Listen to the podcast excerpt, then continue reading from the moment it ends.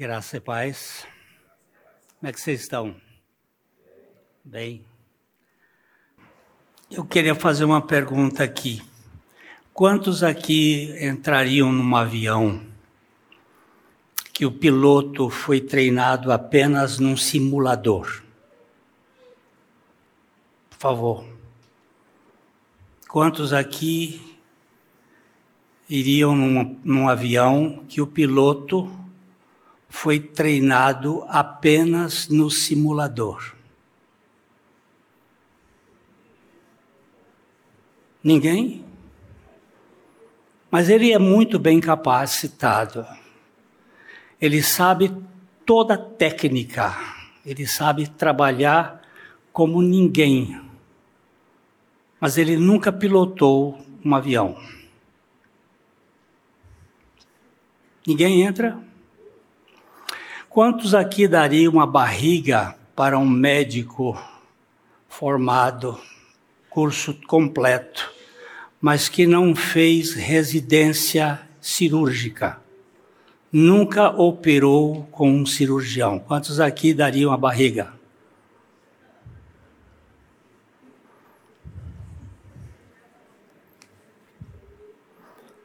Mas por que não? Doutor, o senhor daria, doutor, a sua barriga para um médico aqui? O senhor não é médico? O senhor... Meus irmãos, a gente, a gente, para certas coisas, a gente tem um cuidado tremendo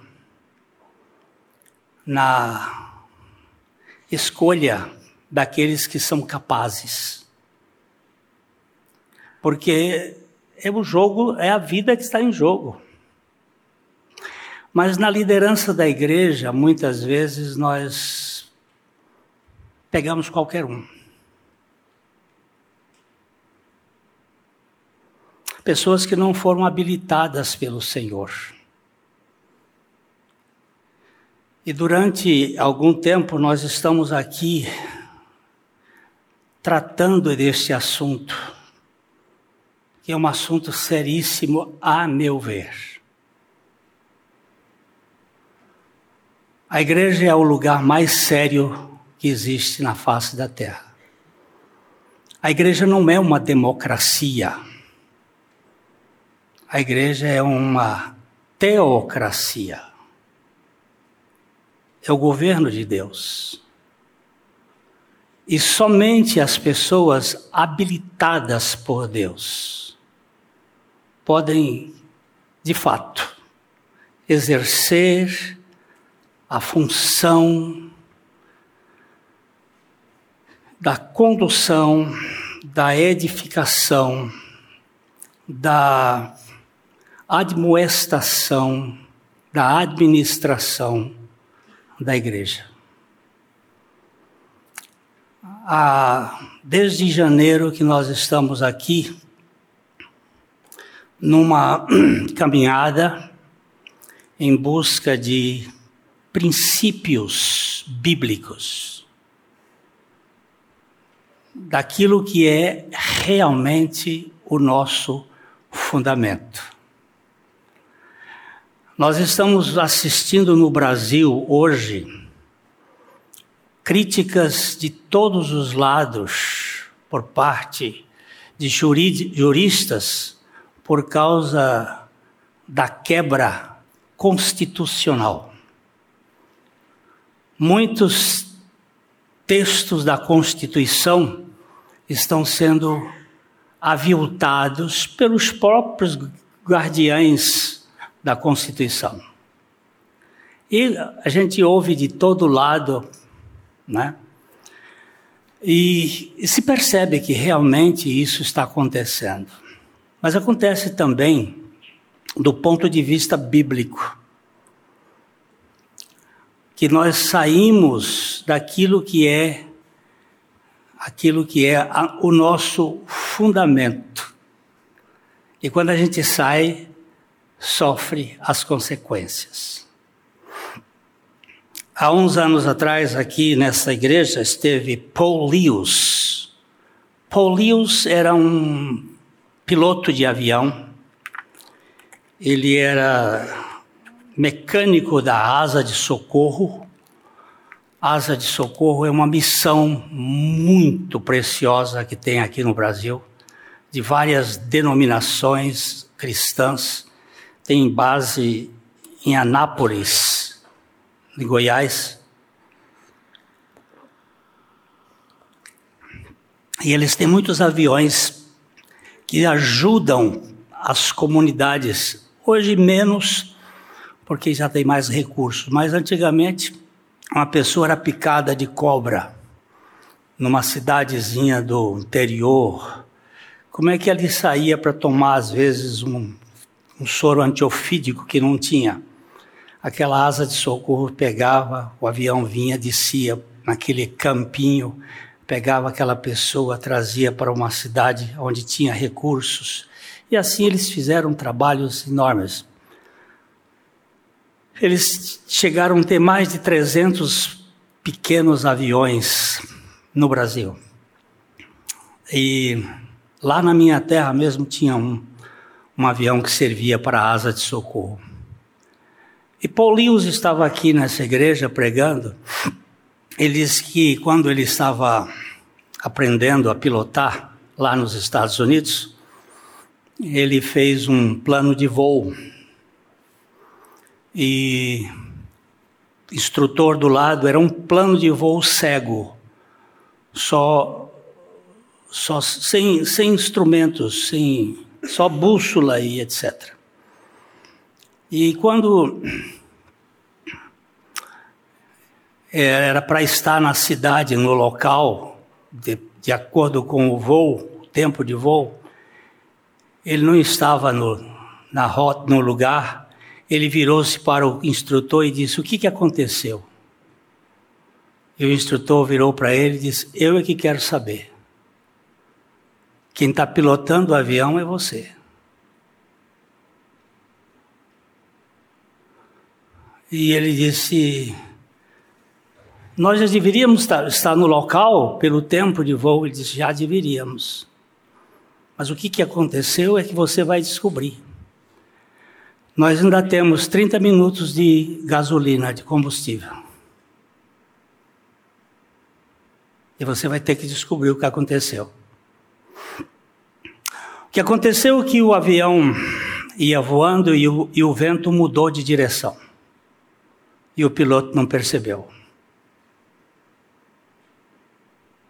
Quando o vento mudou de direção, ele foi para um outro lado. E o instrutor estava vendo tudo aquilo. Se ele não tivesse um bom instrutor ali, ele podia cair por, por escassez de combustível. As coisas no mundo mudam. E nós precisamos estar ouvindo o instrutor e ouvindo a, as as coisas que estão acontecendo para que nós não nos desviemos da rota. Então, gostaria que você pegasse o seu boletim, que nós vamos trabalhar hoje. Quem pode ser presbítero na igreja? Vamos ler juntos primeiro o texto de 1 Timóteo, capítulo 4, verso 14. Não seja negligente para com o dom que você recebeu, o qual lhe foi dado mediante profecia com a imposição das mãos do presbitério. Nosso Pai, é a tua palavra que nos dá sentido e nos dá, nos dá orientação. Vem firmar o nosso coração, os nossos pés na tua palavra para que não se apodere de nós nenhuma iniquidade contra a tua vontade. Nós te pedimos em nome de Jesus. Amém. Nós não sabemos qual o dom foi dado a Timóteo, se evangelista, pastor ou mestre. Mas o contexto de suas epístolas nos levaria a pensar que ele era um pastor mestre. No entanto, sabemos que o dom foi dado a ele por profecia com a imposição das mãos do presbitério. Primeiro foi lhe dado por profecia. Isso significa que um profeta na igreja local se levantou e anunciou que o Espírito de Deus havia concedido um dom a Timóteo. Começa aqui, irmãos. Timóteo era membro da igreja. Ele era um jovem.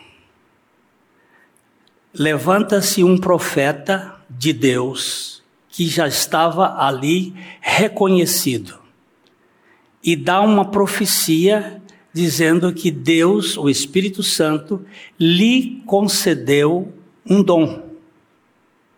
Nós já vimos aqui que talento e dom não são a mesma coisa. Talento é uma capacitação natural que nós recebemos do Criador. Todos nós nascemos com algum talento. Dom é uma capacitação espiritual, não natural, espiritual, dada pelo Espírito Santo a um regenerado, a um filho de Deus. Só os filhos de Deus têm dons espirituais.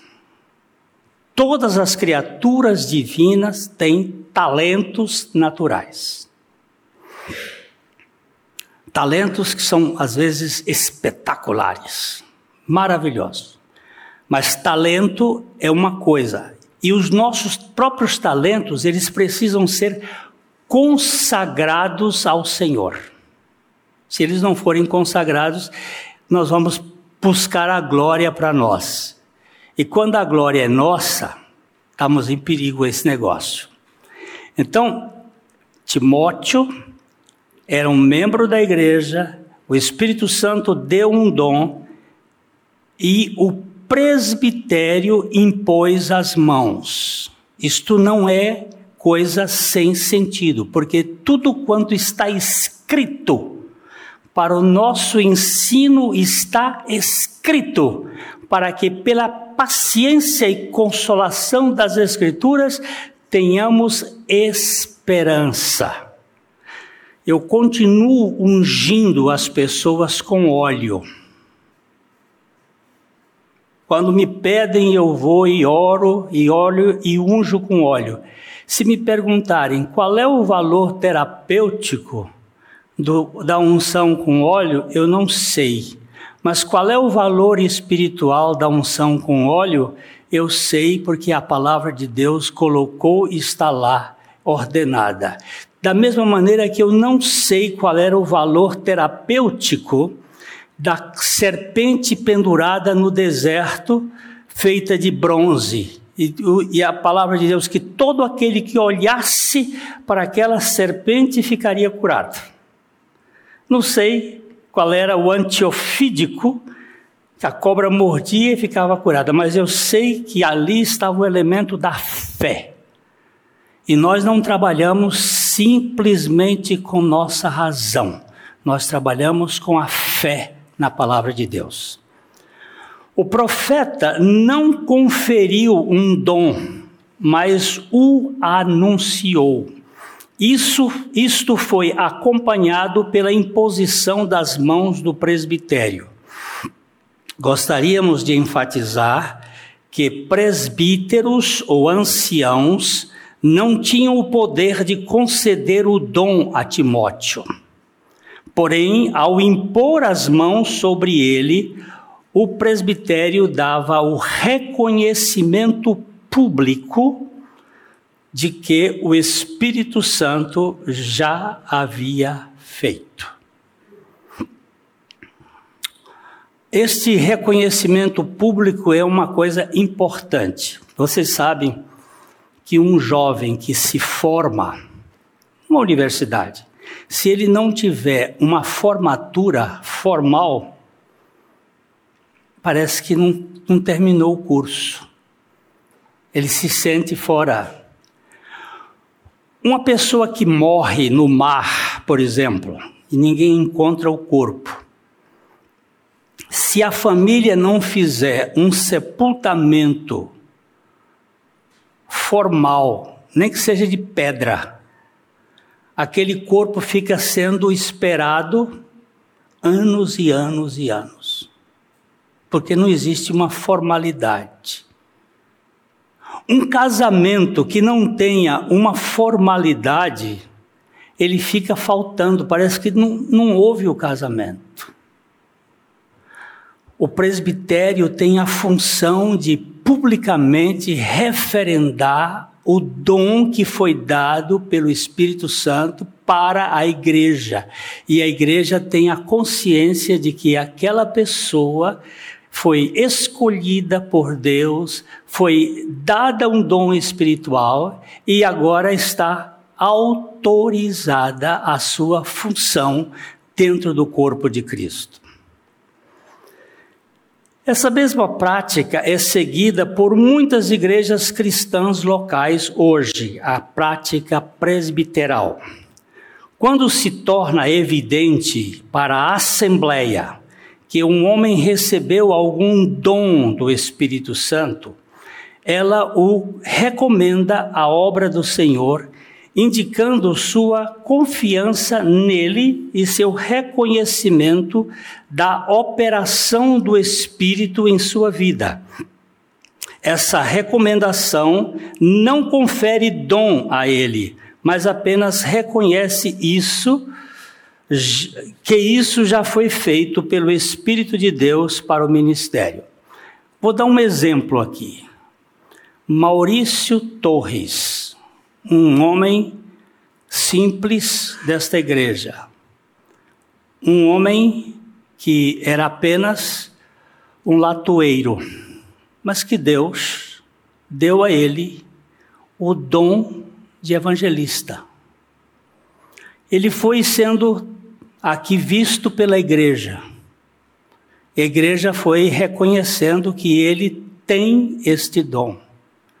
E não foi difícil para a igreja dar a condição de ministério para ele, porque ele estava habilitado pelo Espírito Santo.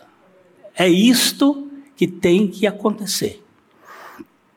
Não é pegar uma pessoa assim sem que tenha um dom e colocar, como eu fiz em outra ocasião aqui na nossa igreja. E que deu o que Procó que deu.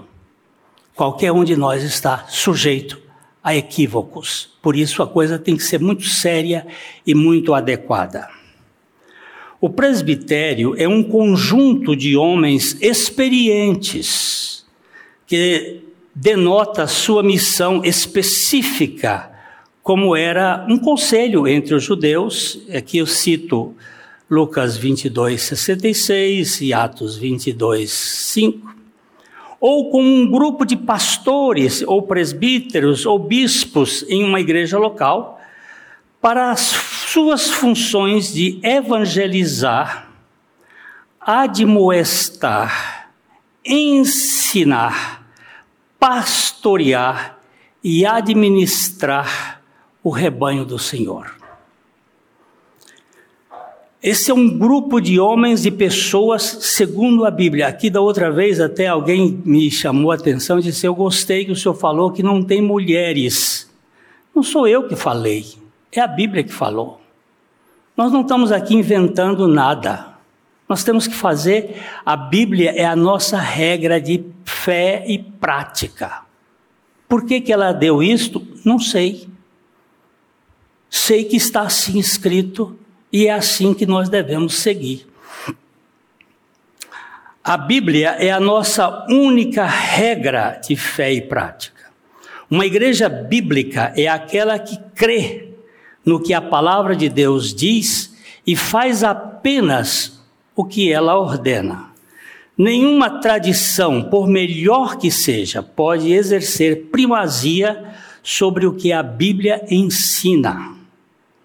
O membro da igreja que não anda como ensina a Escritura é rebelde e contradiz o que a Bíblia afirma. Eu tenho sido rebelde quando eu faço uma coisa que é contrária à palavra de Deus. Eu tenho que voltar, pedir perdão e entrar naquilo que Deus estabelece. Uma das falhas da nossa igreja está sendo a disciplina, que nós estamos começando a trabalhar agora com a eficácia necessária. Porque a disciplina é necessária e tem que ser bíblica e muito séria. O pregador do século XVII, o sábio George Whitfield, ele disse: Nunca desesperaremos enquanto tivermos Cristo como nosso líder. Cristo, o único líder, tem o, a total governança da, igreja, da sua igreja e precisamos seguir à risca o que ele determina. Não seremos discípulos de Cristo se administrar a sua igreja segundo as normas do mundo. Mas hoje estamos tão abaixo das normas que, se quisermos ser normais, o povo pensa que somos anormais. A coisa ficou tão. Né?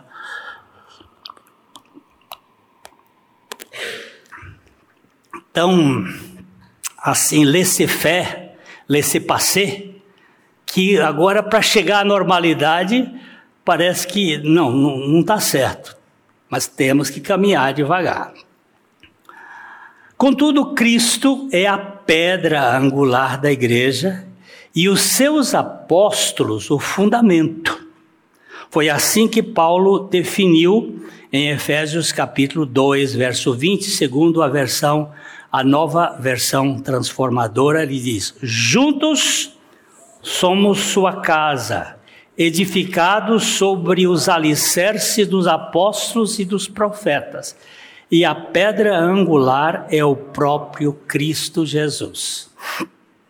Se quisermos nos afinar segundo os princípios do Evangelho, temos que buscar a orientação do Espírito Santo e acatar ipsis literis, o que a Bíblia determina. Esse é um ponto que a gente às vezes tem que. Ah, é, teve uma vez que uma igreja fez uma coleta missionária e e a pessoa veio para dar a sua oferta e chegou e jogou a oferta assim, num, num pacote, num, num envelope. O pastor olhou para ele e disse assim: É desse jeito que você dá a sua oferta? Ele se irritou mais, pegou a oferta e foi lá para trás. E ele disse: É desse jeito que você age? Como cristão. Daqui a pouco ele voltou, chegou, entrou no cesto, se colocou de joelho e disse: A primeira vez eu joguei porque eu estava sendo movido pela sua provocação. Quando você me, me chamou a atenção, eu saí com raiva. Mas quando eu cheguei lá, o Espírito Santo disse: Você não é dono de nada, vai lá e entra no, no cesto. Você é meu. Eu não estou precisando da sua oferta, eu preciso de você. É assim que Deus faz. Ele corrige a gente. Ele tira a gente do centro.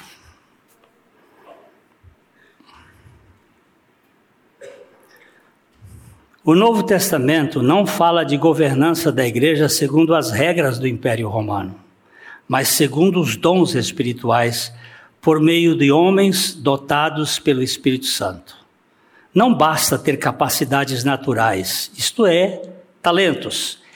É imprescindível que sejam habilitados pelos dons espirituais para pastorear, exortar e administrar as, comun as comunidades dos santos. Deus escolheu uma forma de governo coletiva, assim como a Trindade é coletiva e harmônica. O presbitério é um modelo antiditatorial, formado por um conjunto de homens regenerados, cheios do Espírito Santo, dotados de dons espirituais, capacitados para ensinar, pastorear, exortar e governar as igrejas para que Cristo receba toda a glória. E, preste bem atenção esta esse parágrafo. Deus escolhe de acordo com o seu próprio modelo. Qual é o modelo de Deus? Coletivo. Nós não temos um Deus senão trino. Isso é maravilhoso, você pensar que três pessoas só têm uma vontade. Eu, eu e minha esposa somos duas pessoas, é difícil ter uma vontade só. É, é, é muito difícil a gente concordar. Você imagina, minha esposa, minha filha e eu, já fica mais complexo. Imagina agora minha esposa, minha filha, eu e minha neta. Aí o negócio fica mais complexo. É difícil concordância na, na comunidade, mas Deus escolheu exatamente um modelo que é coletivo, como Ele é coletivo. E se ele pode, o Pai, o Filho e o Espírito Santo, viver três pessoas com três vontades, com três, ser uma unidade tão perfeita, por que não na sua igreja? Esses homens dotados por Deus são denominados no Novo Testamento de presbíteros, bispos e pastores, termos intercambiáveis, dependendo da função. Presbítero é o termo geral, que engloba tanto pastores como bispos. Os apóstolos também foram designados presbíteros. Vejamos como Pedro se apresenta em 1 Pedro capítulo 5, verso 1, na nova versão transformadora. E agora, uma palavra aos presbíteros em seu meio. Eu, que também sou presbítero, testemunhei aos, os, os sofrimentos de Cristo e também participei da sua glória quando ele for revelado. Participarei da sua glória. Você vê que Pedro, ele se chama presbítero. Ele era apóstolo. Ele era pastor. Ele era bispo. Ele era presbítero. Presbítero não é coisa de presbiteriano. Presbiteriano é coisa de presbítero. Presbítero e presbitério vêm antes de presbiteriano, vem da Bíblia. Presbiteriano veio do século XVI. Agora, eles foram dos primeiros a adotar, na Suíça e na Escócia, a metodologia que tinha sido esquecida na Igreja Católica, a partir de Constantino, fazendo o episcopalado único, que foi o papado. Mas essa ideia nós vamos estudar ainda mais para frente no outro dia. Presbíteros, bispos e pastores têm o mesmo significado, e o Senhor Jesus Cristo foi designado com essas funções também, né? Nós lemos em 1 Pedro 2, 25: Porque vocês estavam desgarrados como ovelhas, agora, porém, foram convertidos ao pastor e bispo da vossa ou da alma de vocês. Jesus é pastor e bispo, pastor, cuidador e bispo, administrador da alma de vocês. Toda a liderança da igreja no Novo Testamento parte de um presbitério e cada um dos seus membros tem dons e funções específicas. As igrejas locais não são administradas por uma Assembleia Geral, mas pela liderança dotada pelo Espírito Santo, reconhecida e consagrada pela Assembleia, como representantes dela e responsáveis pela direção humana. É, o presbitério não é uma invenção de alguma denominação qualquer mas é o método de Deus utilizado nas igrejas primitivas e na igreja e na história das igrejas que se propõem a viver e conviver conforme a palavra de Deus estabeleceu. Não é um método ou um modelo traçado por uma escola de administração, mas tem como base a ideia corporativa da Trindade como já foi dito, para que desmonte qualquer presunção de absolutismo pessoal. Você ter um líder sozinho é um perigo. O líder sozinho ele fica despótico. Por isso que é necessário que seja um conjunto de homens realmente regenerados, cheios da sabedoria do Espírito Santo, que trabalhem organicamente em função do corpo. É uma ideia extraordinariamente corporativa. Deus é uno, mas são três pessoas agindo de modo cooperativo. Não há distonia nem disputa na Trindade. O presbitério também é formado por homens santos, agindo de modo corporativo e cooperativo.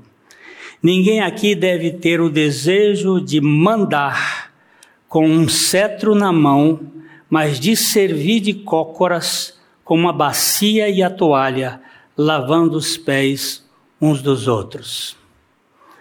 Nós tivemos dois irmãos nossos aqui, irmão Mário Rocha e irmão Fernando Prison, que antes da pandemia eles foram aos Estados Unidos para uma, um curso numa igreja batista que tem presbitério lá em Washington. E eles assistiram à reunião do presbitério onde tinham uns 30 presbíteros lá naquela igreja.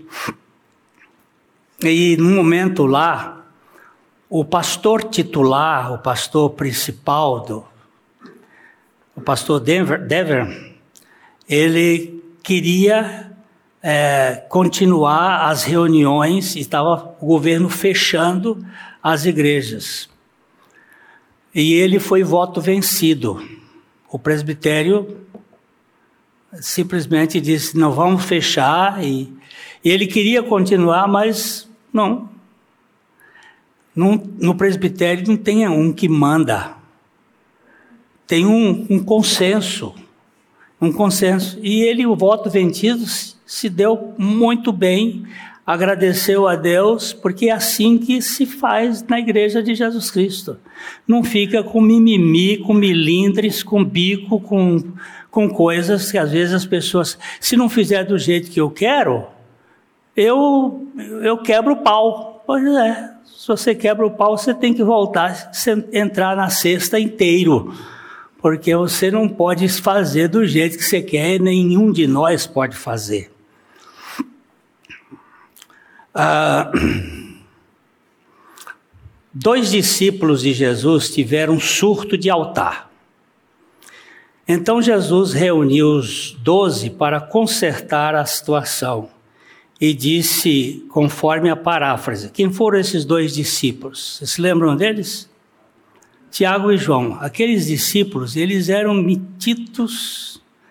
Uma vez eles queriam pediram a Jesus para pedir fogo do céu para consumir os samaritanos. Porque os samaritanos não receberam Jesus na, na, quando ele ia passando. Eles disseram assim: Senhor, vamos botar fogo no céu. E aí Jesus botou o nome dele de trovão.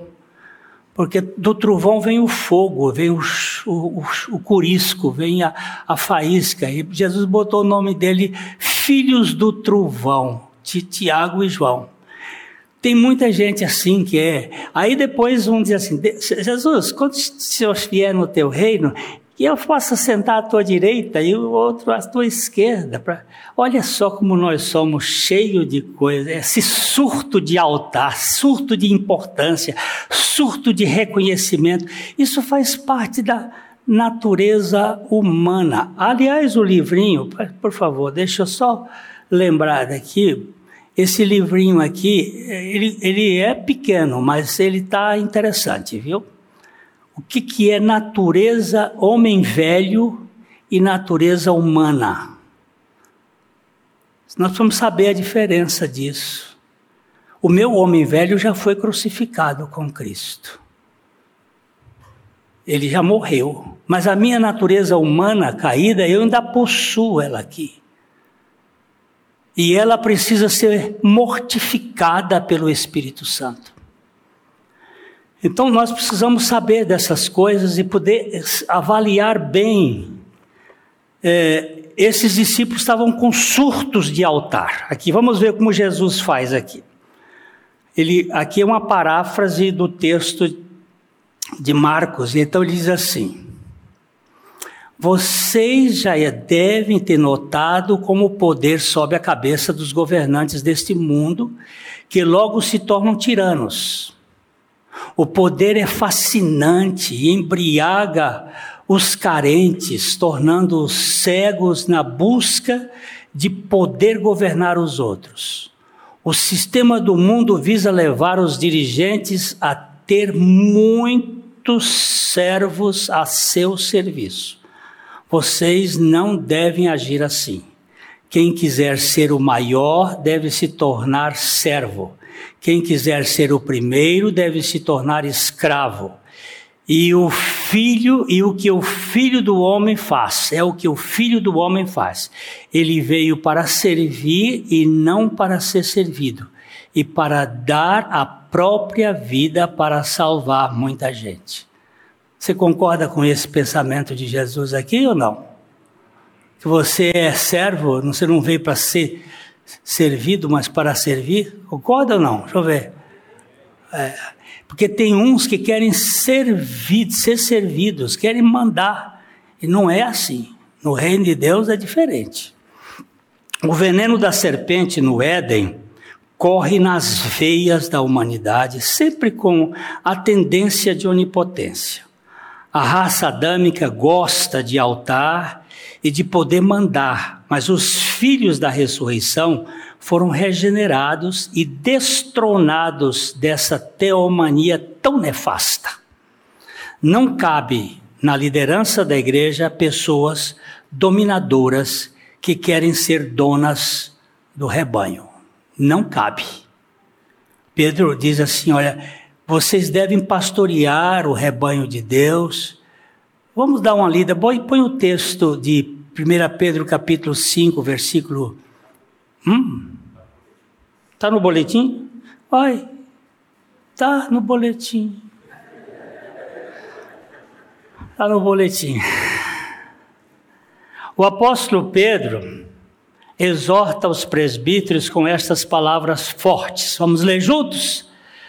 Pastoreiem o rebanho de Deus que há entre vocês, não por obrigação, mas espontaneamente, como Deus quer, não por ganância, mas de boa vontade, não como admiradores dos que lhe foram confiados, mas sendo exemplos para o rebanho.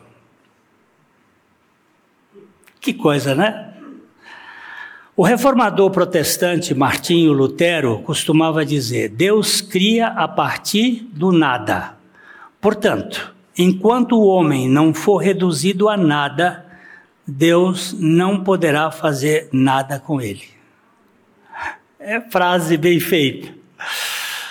Se a cruz de Cristo não nos demover da ambição de poder, não poderemos exercer satisfatoriamente a função de presbitério na Igreja de Jesus Cristo. Não há outra forma de viver esta vida cristã a não ser mediante uma contínua morte para o eu. Todas as grandes virtudes trazem a marca registrada da abnegação. Na terra onde o Rei dos Reis se ajoelhou para servir, nenhum dos seus súditos pode ficar de pé para requerer seus direitos de governar. Por isso, o presbitério não pode ser formado de homens cheios de si mesmos, mas de crucificados, que não reivindicam qualquer reconhecimento. Esse negócio é Deus fazendo e tirando da gente todo o desejo de reconhecimento, de importância, para que nós façamos para a glória do Senhor. Essa é uma pergunta que você e eu devemos fazer sempre. Quando você fizer qualquer coisa, para quem vai a glória? Para mim ou para o Senhor? Para quem vai a glória? Se é para o Senhor, vamos tirar a coroa e depositar nos pés dele. Se é para nós, o negócio está perigoso. É perigoso. O pai não tem filhos que não sejam servos, e não tem servos que não sejam filhos filhos capazes de viver totalmente para a sua glória. O Senhor Jesus crucificou. Eu estou no lugar certo? O Senhor Jesus crucificou todos os eleitos juntamente com Ele para regenerá-los com a sua vida, e o Espírito Santo os dota de dons espirituais para o exercício de sua missão no mundo por meio da igreja homens regenerados que levam o morrer de Jesus e que são usados com os dons espirituais para que em tudo Jesus Cristo seja glorificado. Todos os seres humanos têm talentos naturais concedidos pelo Criador. Todos os regenerados pela graça de Deus têm também dons espirituais dados pelo Espírito Santo. Contudo, para o exercício do presbitério, presbiterato, os filhos de Deus precisam de alguns dons específicos para o seu desempenho na administração espiritual da igreja. Todo presbítero precisa ter dons espirituais para a função. Ele pode ter um ou mais dons, mas há um que é essencial: o dom de ensino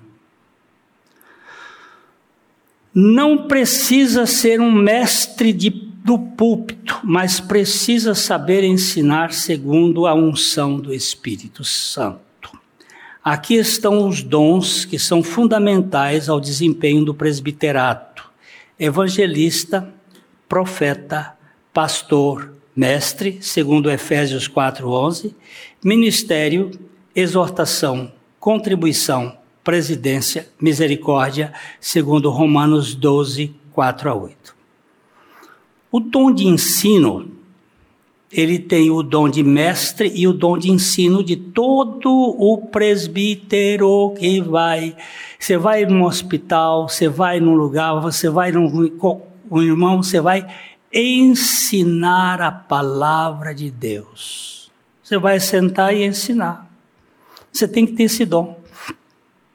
Se não tem esse dom, você não pode ser presbítero, ainda que tenha outras qualidades.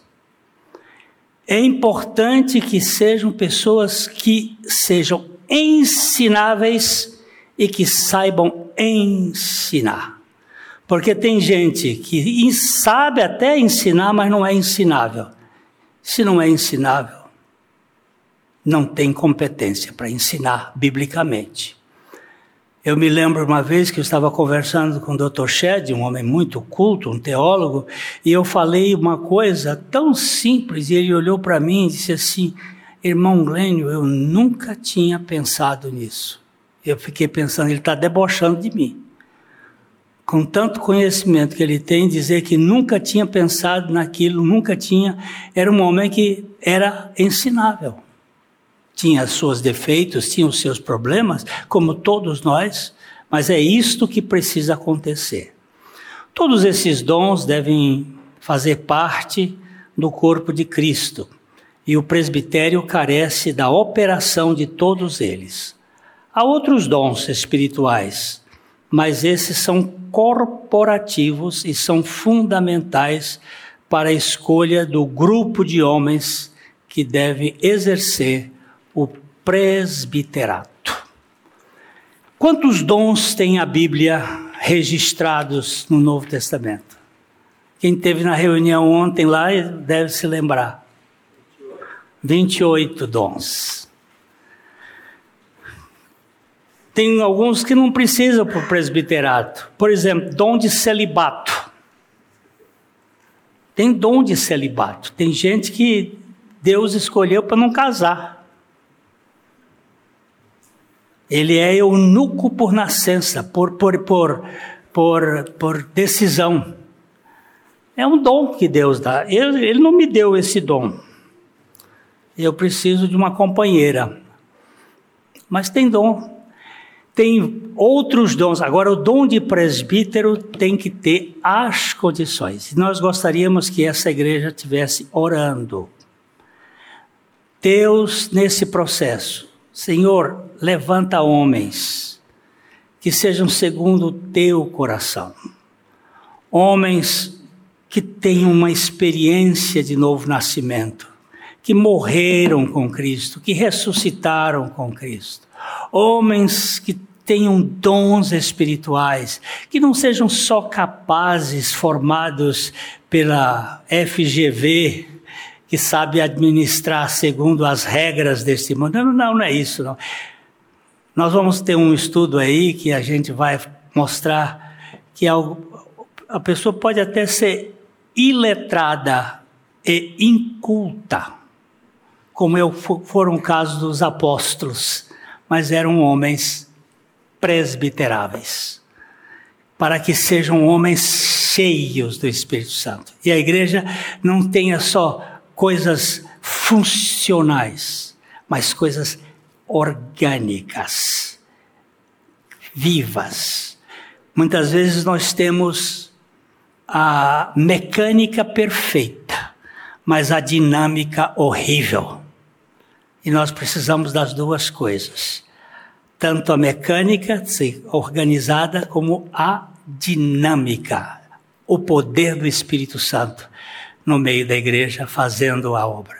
Por isso que eu disse ontem, eu, eu, eu vim lá do acampamento é, cheio de alegria, vendo o mover de Deus no meio do povo, assim, as coisas acontecendo. Que o Senhor nos dê graça.